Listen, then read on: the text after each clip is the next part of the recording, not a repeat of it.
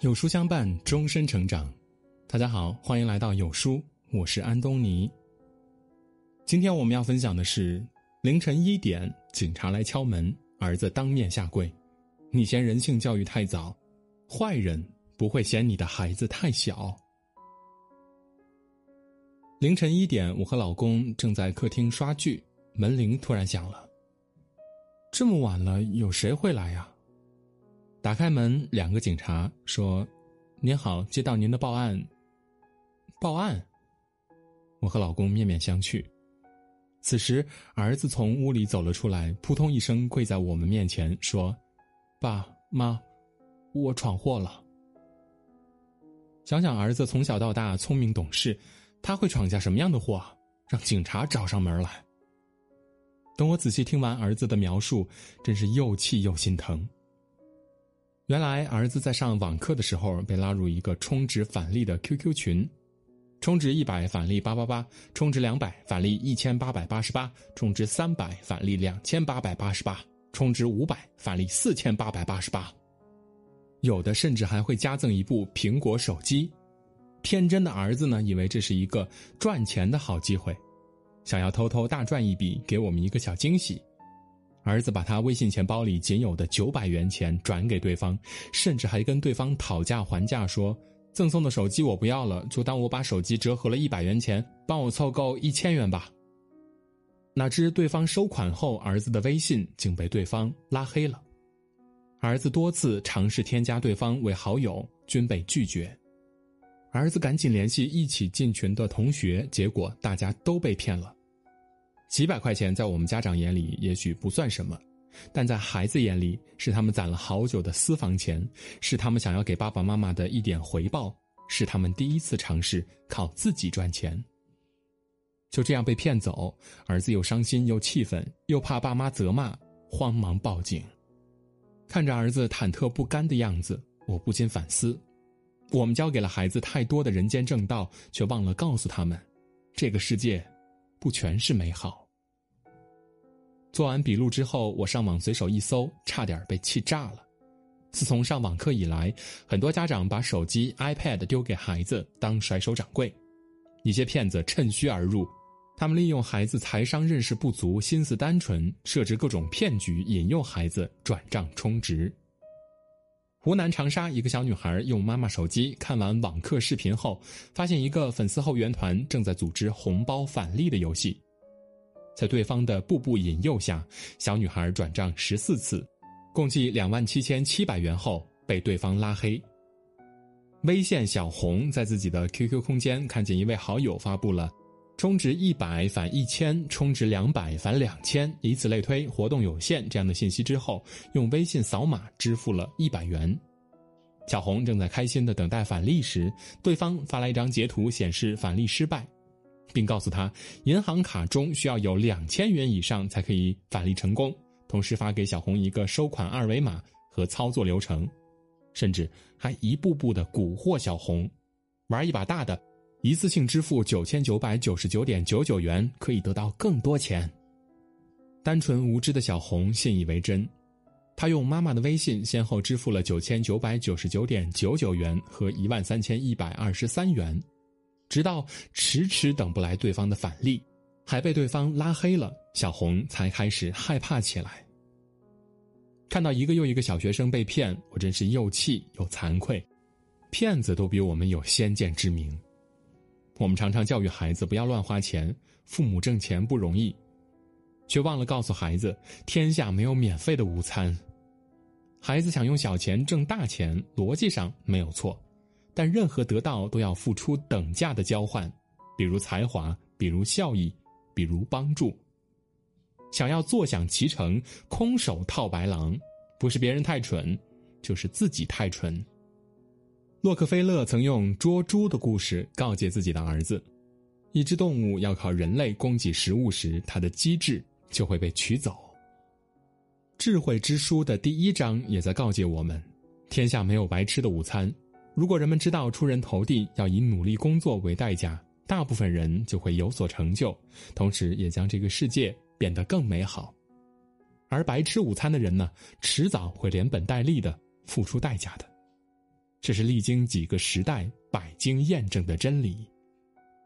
经此一事，一定不要忘了把这个道理给我们的孩子补上。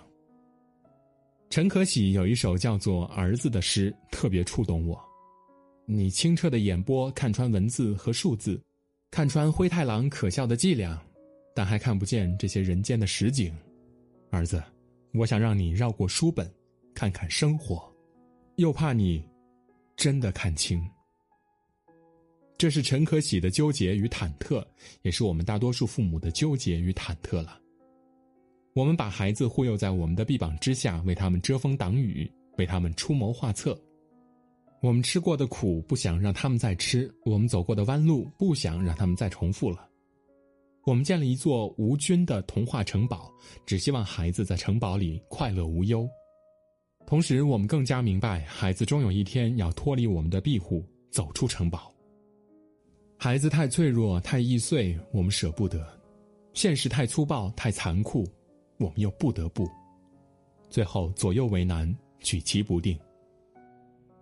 网上曾有句名言：“你今天不舍得教育孩子，明天会有人替你狠狠教育。”仔细想想，又何尝不是呢？如果孩子没有学会反抗，一旦经历校园暴力，孩子的懦弱就会让施暴者更加肆无忌惮了。如果孩子没有警惕之心，人贩子的拙劣伎俩就会把孩子带入痛苦的深渊。如果孩子不知道如何保护自己，还会有多少溯源被恶魔糟蹋？等到孩子受伤的那一天，我们是应该责备人心险恶，还是应该怪自己教育有疏漏呢？作家艾小阳说过一句话，我特别赞同：先让孩子了解人性的恶，再让孩子去相信人性的善。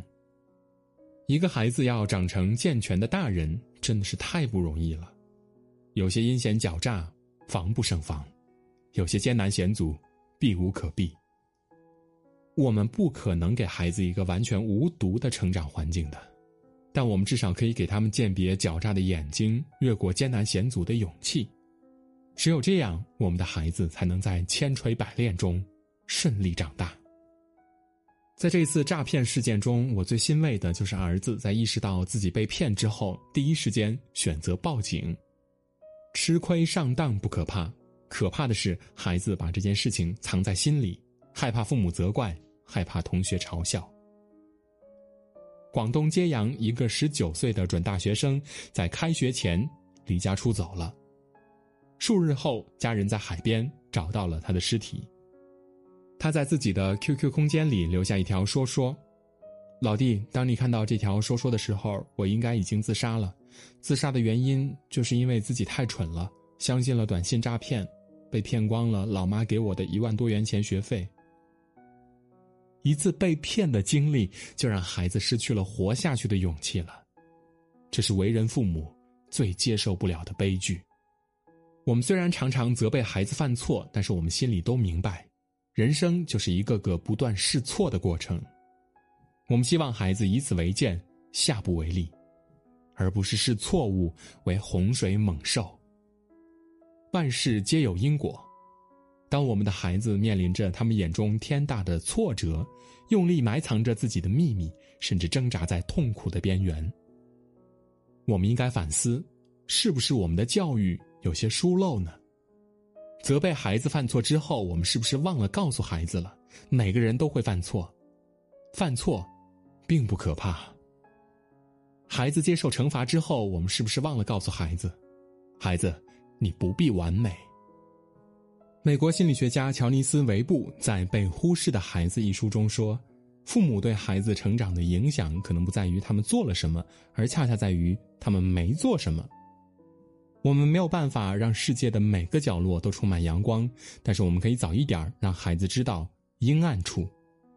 我们没有办法护佑孩子一生，但是我们可以早一点让孩子具备对抗魑魅魍魉的手段。”我们没有办法预测孩子今后的道路会遇见什么，但是我们可以早一点让孩子具备不怕犯错、越挫越勇的品质。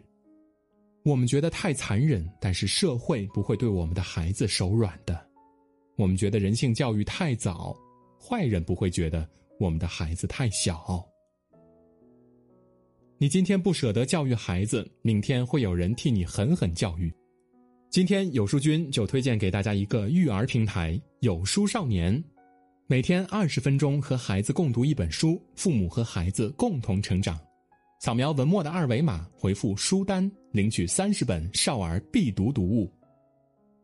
今天的文章就跟大家分享到这里。如果您喜欢我们的文章，记得在文末点亮再看，跟我们留言互动，这样有书就能每天都出现在您公众号靠前的位置了。另外，长按扫描文末的二维码，在有书公众号菜单免费领取五十二本好书，每天有主播读给你听。明天同一时间，我们不见不散。